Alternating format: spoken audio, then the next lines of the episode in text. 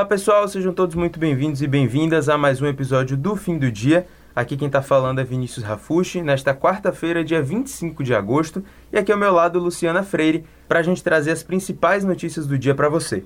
Oi Vini, oi pessoal. Bom, a gente começa então o episódio de hoje falando sobre a nomeação de Adinaldo Rodrigues, que é ex-presidente da Federação Baiana de Futebol, para o cargo de presidente interino da Confederação Brasileira de Futebol, a CBF.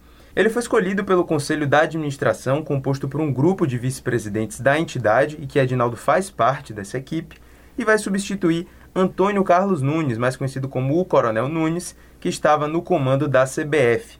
Edinaldo já ocupava o cargo de vice-presidente e também foi presidente da FBF durante 18 anos quando ele deixou a função em 2019. Uhum.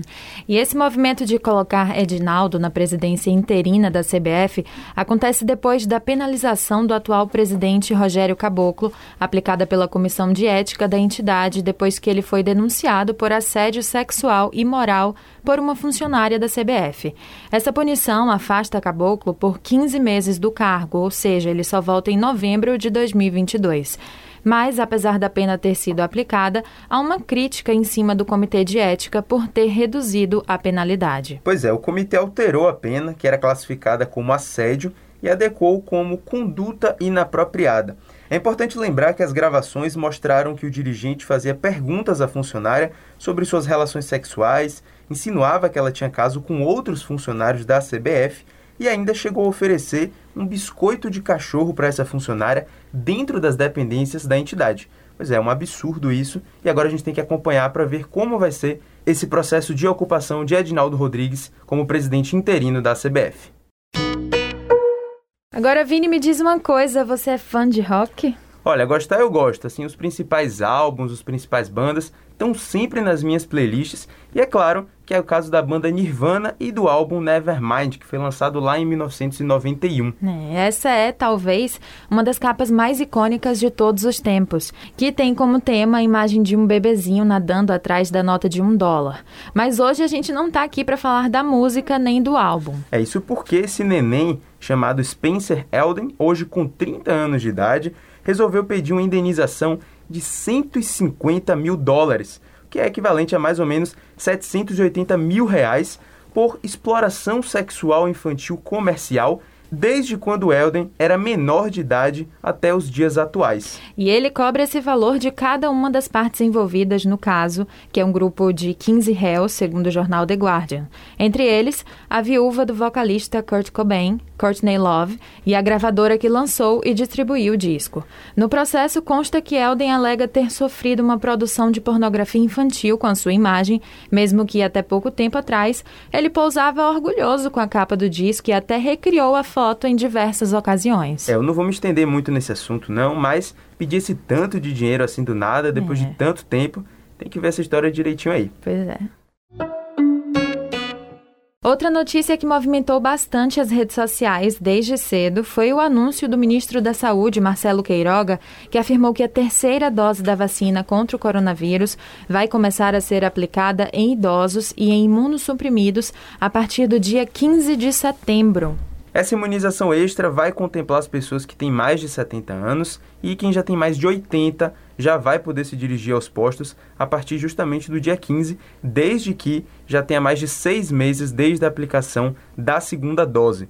Depois a idade vai regredindo, como acontece no processo padrão de vacinação. Além disso, os imunossuprimidos, pessoas transplantadas, por exemplo, que já tomaram a segunda dose da vacina há pelo menos 21 dias, também vão poder receber o reforço a partir da segunda quinzena de setembro. Lembrando que a vacina usada para a dose de reforço será a da Pfizer. É, muita gente comemorou esse anúncio, mas, por outro lado, a OMS não concorda com esse movimento.